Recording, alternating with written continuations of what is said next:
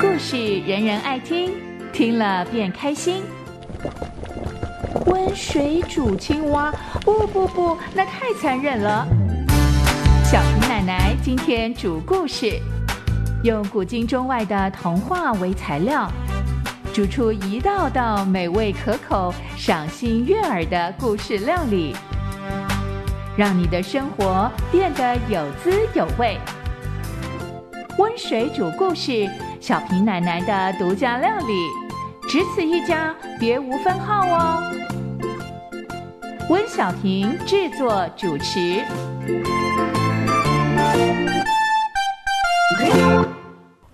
大朋友、小朋友，大家好，欢迎来到温水煮故事的时间。我是喜欢读故事、写故事、说故事的温小平。小平奶奶今天要煮的故事料理是什么呢？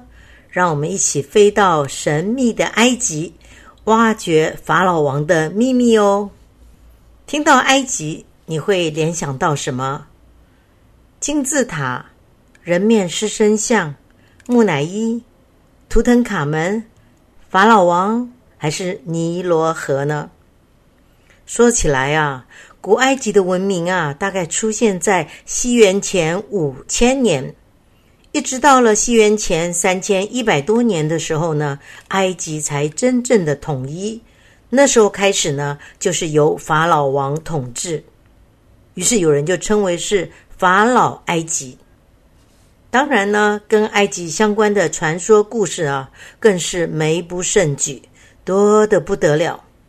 尤其是许多电影呢，都会以埃及取材，譬如说像《尼罗河女儿》《尼罗河谋杀案》《埃及艳后》《神鬼传奇》，还有《埃及王子》。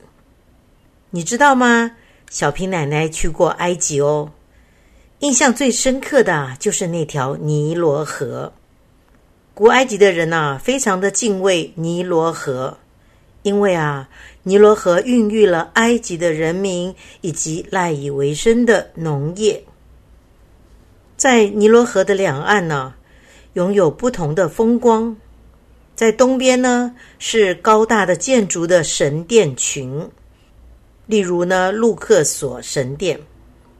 在西边呢，就截然不同，是埋葬法老王的死亡谷，所以有人呢又称它为帝王谷。到底法老王是一个什么样的人呢？他其实啊就是埃及的国王，也是埃及政权最高的人。如果你读过圣经故事，你可能就听说过带领以色列人出埃及的摩西啊。当时啊，就跟法老王之间展开大斗法。还有呢，被陷害进入监牢的约瑟，他因为帮法老王解梦，最后成为了埃及的宰相。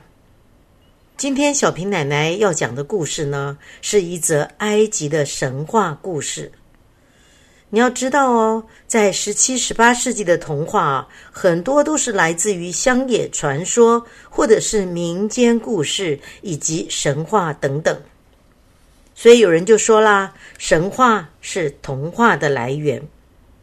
今天这则故事呢，我们特别挑选的就是跟法老王有关的故事。埃及人呢，常常把法老王当作神一样的看待，觉得他非常的了不起。事实上呢，即使再了不起的人呢，他一样也会有感情、有愤怒、有所谓的喜怒哀乐。当然，他也会犯错哦。今天小平奶奶要说的故事呢，就是法老王的铜罐子，到底是怎么一回事呢？肚子饿了，脑袋空了，时间多了。就让小平奶奶的独家故事料理，填补你空虚的心肝胃。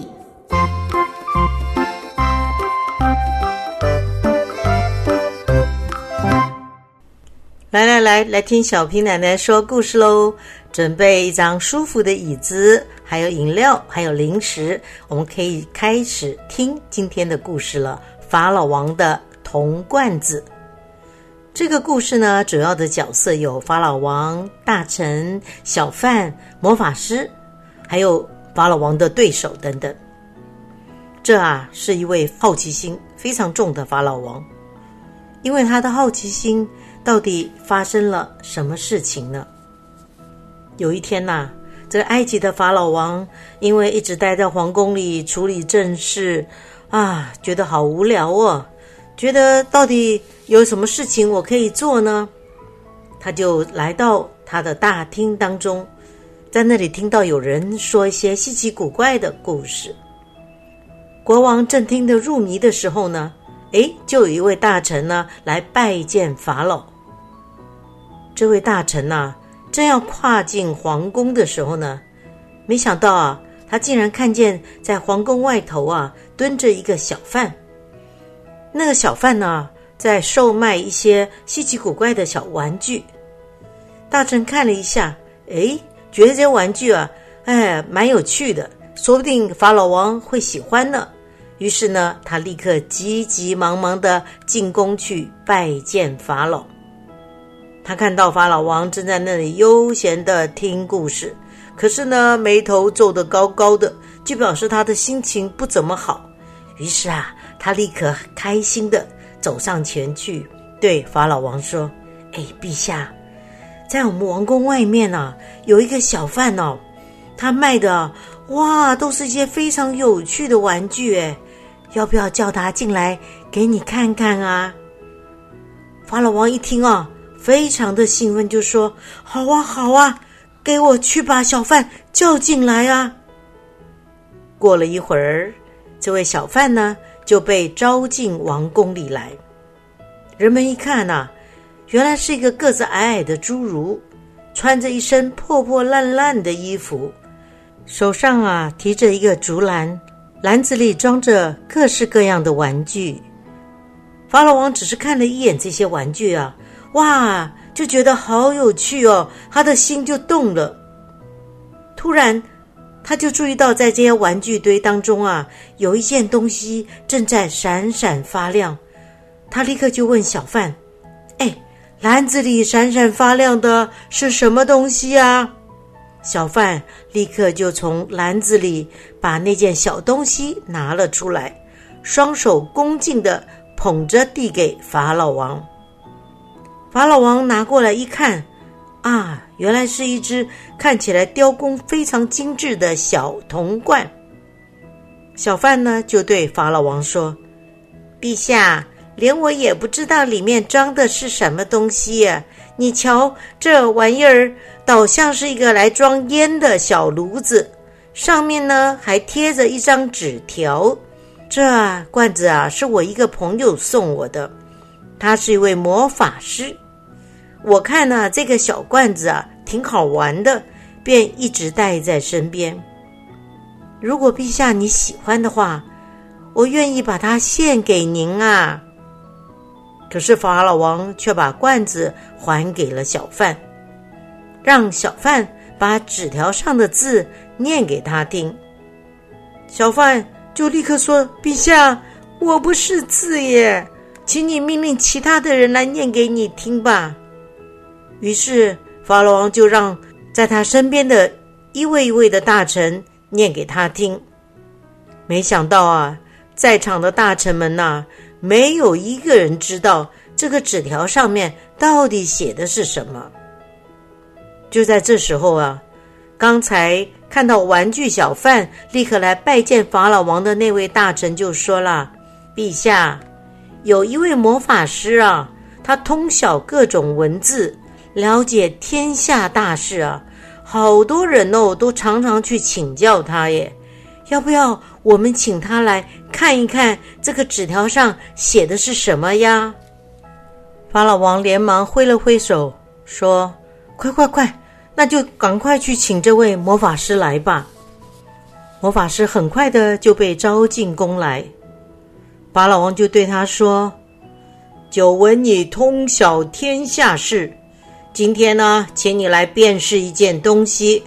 你把这个铜罐子上的纸条到底写的字是什么意思？念给我听听。你若能够辨识出来，我会大大的奖赏你的；你如果辨识不出，我就让人把你抽打一顿。”魔法师呢，把铜罐子接过来，将纸条细细的看了一遍，便大声说道：“陛下，纸条上是这样写的：谁要是遇到这一罐药呢？”那便是遇到了千载难逢的好机会啊！一个人想变成某一种动物，只要把罐子里的药插一点在额头上，然后呢，面向东方，拜倒在地，喊一声“木塔布”，马上呢就会变成自己希望变的动物。如果呢想要由动物还原成人的模样呢，只要面向西方，同样再喊一声。木塔布马上就恢复原来的模样。法老王听了以后，哈哈大笑起来，太有趣了，太有意思了。他立刻奖赏魔法师跟小贩。当人们逐一离去以后，法老王呢就将那位大臣叫到一边，说：“我们俩来试试看吧。”看看到底像不像纸条上说的那么神奇呀？我特别想听听动物之间的对话。你啊，就陪我一起变成一种动物吧。大臣看到法老要他变成一种动物，吓得浑身发抖，对法老说：“陛下，这这看起来是很有趣的游戏，可是我好害怕啊！万万一我们变不回人的模样怎么办呢？”法老王说。你怕什么？明天我们就找一个僻静的地方试一试啊！次日清晨，法老王就将铜罐子揣在怀里，和大臣悄悄地溜出皇宫。他们跑到了御花园，看见各种鸟儿聚集在湖边，好像叽叽喳喳、叽叽喳喳，正在讨论什么呢。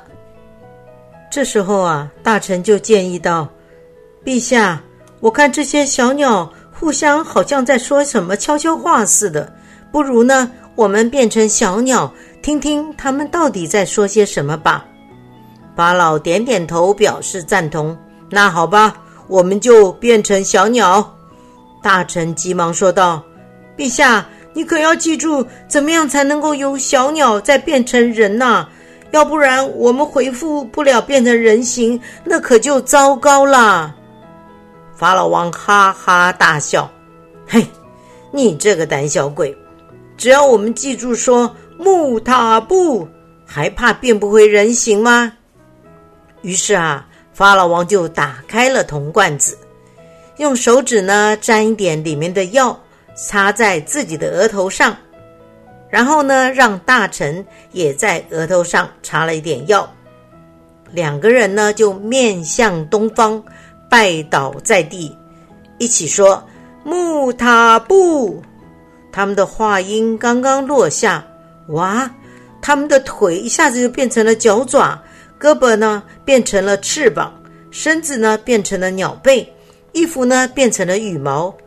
哇！法老王跟大臣两个人顿时变成站在地上的一对小鸟。法老王看了看大臣，说。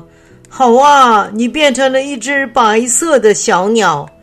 大臣看着法老王，也说道：“陛下，你也变成一只蓝色的小鸟了。”法老王又对大臣说：“哎，快，我们飞到那些鸟的当中去，听听他们在讲些什么吧。”于是呢，两只由法老王和大臣变成的小鸟，就在湖上飞了一圈后，落入鸟群里。这时候啊，他们就听到小鸟们所说的话。原来啊，小鸟跟人们一样，也是喜欢说东道西，讲一堆八卦。听了一会儿，他们就觉得很无趣，就想要变回人形了。他们一起面向西方，扑倒在地，嘴里不停的念着“木塔布，木塔布”。木塔布，一遍又一遍，他们念了好几遍了。奇怪啊，怎么都没办法变回原来的人形呢？法老依然是一只小鸟的模样。自然没办法回到王宫里去。大臣呢也很无奈呀。两个人低头看看自己身上的羽毛，那么小的一只鸟，他们要飞回王宫，别人怎么会相信他们就是法老王跟大臣呢？他们两个无可奈何的站在草地上，你看着我，我望着你，谁也想不出办法来，只好在湖边转来转去。饿了呢，就啄些野果子来吃；困了。就找个树洞睡觉。一天又一天的过去，法老王觉得好奇怪哦，他们不见了，为什么都没有人来找他们呢？他们开始思念自己的家人。于是呢，法老王跟大臣就决定一起飞回城里。他们停在王宫的屋顶上，想要听听看王宫里的人到底在讲些什么。没想到，他们听到宫里一片哭声，有的人大声喊道：“陛下这么多天都没有回来，一定是被妖怪抓走了。”他们看到这种情形，听到人们的话，眼泪也跟着止不住的、不停的往下流。又过了好几天，差不多算一算日子，有十天的样子。法老王跟大臣再度飞回王宫，隔了老远，就看见王宫里竟然站满了人，鼓声四起，哇，就像过节一样的热闹。怎么回事啊？前几天大家还哭成一片，怎么这时候就变得那么热闹呢？法老王跟大臣飞到近处一看，才发现到原来正在举行。任命新法老的仪式，那位新法老王威严的坐在高高的高台上，两旁站满了全副武装的士兵，底下的人们齐声祝愿：“瑟拉尔特陛下，臣民衷心祝愿您长寿无疆，愿伟大的拉神保佑您永远安康。”法老王和大臣。看到这样豪华的场面，听到人们口中的赞颂，气得浑身发抖。这时候，他们才终于看清楚了，这位新就任的法老，竟然就是长久以来想要夺取法老王王位的宿敌瑟拉尔特。这时候，法老王才恍然大悟，让他变成动物的，一定就是这位瑟拉尔特。他蓄谋已久的阴谋，法老王跟大臣两个人商量了半天，说怎么办呢？我们叫了半天，喊了半天，我们还是一样变不回去原来的人的模样啊！我们要变成人才有办法夺回我们的王位啊！这时候大臣还好，他没有失去他的冷静，他想了想，就对法老王说：“我觉得啊。”我们可以去偷听他们的谈话，也许啊，可以听到破解这个魔法的法子。法老王就同意了大臣的意见。于是呢，这两只小鸟又飞进了城，落在一座亮着灯的宫殿的房顶上。他们朝下面一看，哦，这个宫殿里面挤满了人，其中呢，有一个人正在讲话。大家洗耳恭听。这个人呢，不是别人，正是当初念出那个纸条上的字、破解魔咒的魔法师。他正在大声的抗议这位新就任的法老王奖赏不公啊！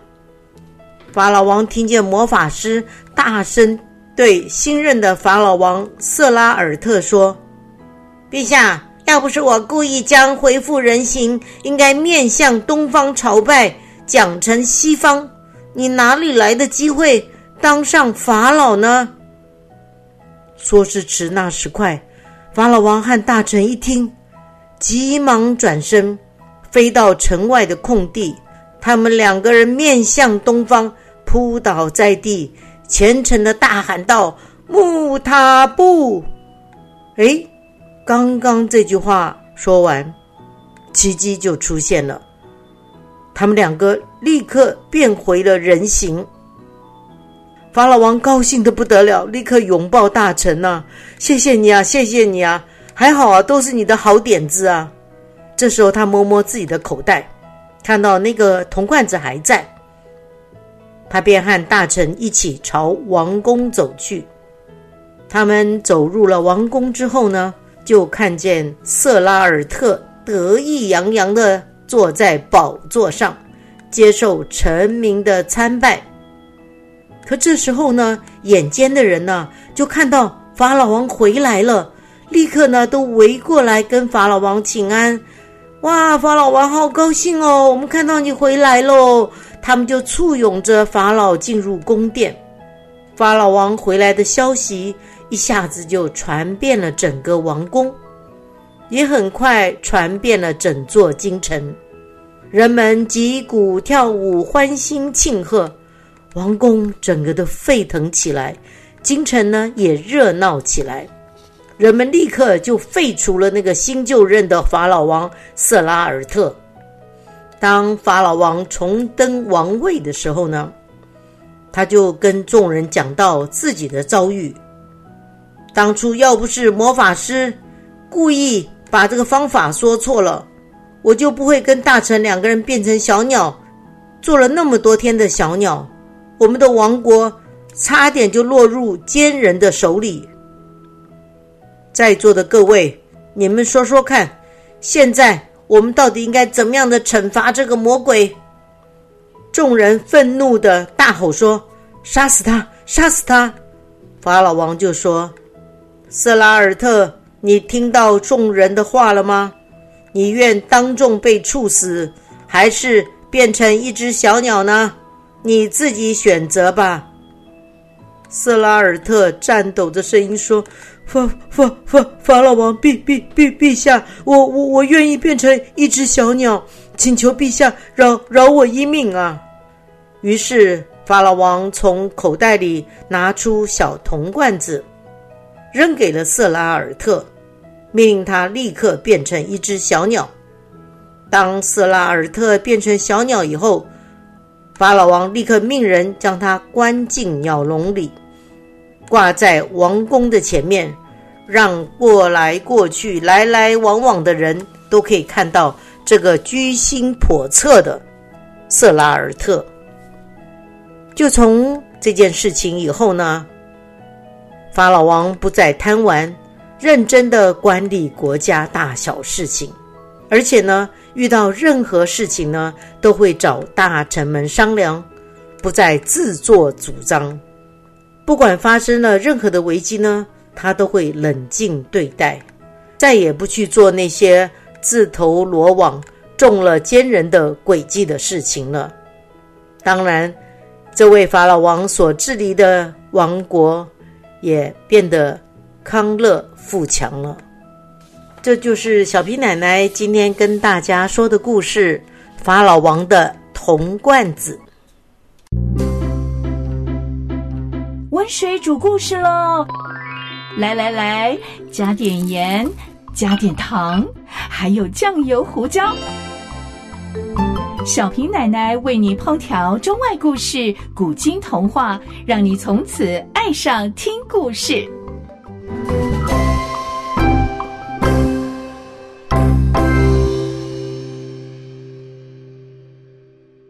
听完了小平奶奶说的法老王的铜罐子这个故事，我们不妨好好的思考一下：我们到底要不要有好奇心呢？如果好奇心带来不幸，我们是否从此就要关上好奇之门吗？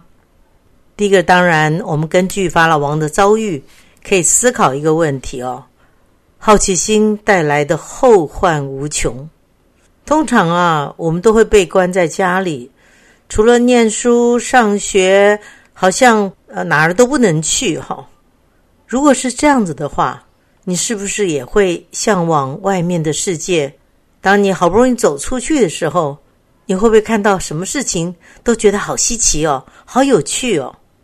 法老王也是啊，你不要看他高高在上的做帝王，他的生活有的时候也挺单调无趣的。所以呢，当他看到王宫外面的小贩卖着稀奇古怪的玩具的时候，他当然就会感兴趣了。这个啊，就变成他的软肋，也就是呢他的弱点。他的对手为了打击他，就利用这一点呢，设计了陷害法老王的玩具，导致啊法老王差一点永远都变成一只鸟，没有办法变回人形了。在英国啊，有一句谚语是这么说的：“好奇害死猫”，是什么意思呢？因为猫啊是很好奇的动物，常常因为好奇就会惹上一些祸，所以这句话呢就是警告人们呐，不要过于好奇，否则啊就会带来伤害。听起来似乎有点道理啊，所以啊，我们可以有好奇心，但是要懂得保护自己啊。幸好呢，哎，这个大臣跟国王啊，随机应变，脱离苦海了。因为我们的生活中啊，难免都会有意外发生。万一发生了意外怎么办呢？我们就是那边拼命跺脚，一直抱怨吗？就像法老王变成小鸟以后，他玩的好开心哦，就发现变不回自己。他之前怎么没有想到呢？即使这个玩具很新奇，他也应该先让别人试试看呐，或是就让魔法师试试看呐，涂了药在额头上。往东边拜拜，往西边拜拜，是不是就会变成原来的人形呢？这样他就知道这个玩具的魔法到底是不是真的呢？幸好啊，法老王跟大臣虽然在这个森林里面，他们还懂得飞回王宫，发现了事情的真相，最后呢找到了解决的办法。所以，当我们遇到意外的事情的时候，就要学会冷静哦，千万不要慌乱。譬如说，在火灾的现场，我们就要想办法，到底怎么样可以找到出路？如果呢，我们被别人骗了钱，我们要怎么样的留下线索，告诉警察来帮我们把钱找回来呢？当我们迷路的时候呢，当然就要确定到底哪个方向才是正确的。当我们学会冷静的时候呢，意外发生的时候呢，我们才能够想出好计谋。最后呢，我们要谈到一点，就是非常重要的哦。如果我们有个好同伴、好帮手，对我们来讲啊，真的是可以获益无穷的哦。就像法老王，他幸好这位大臣非常的忠心，陪伴他，也帮助他一起找到破除魔法的方法。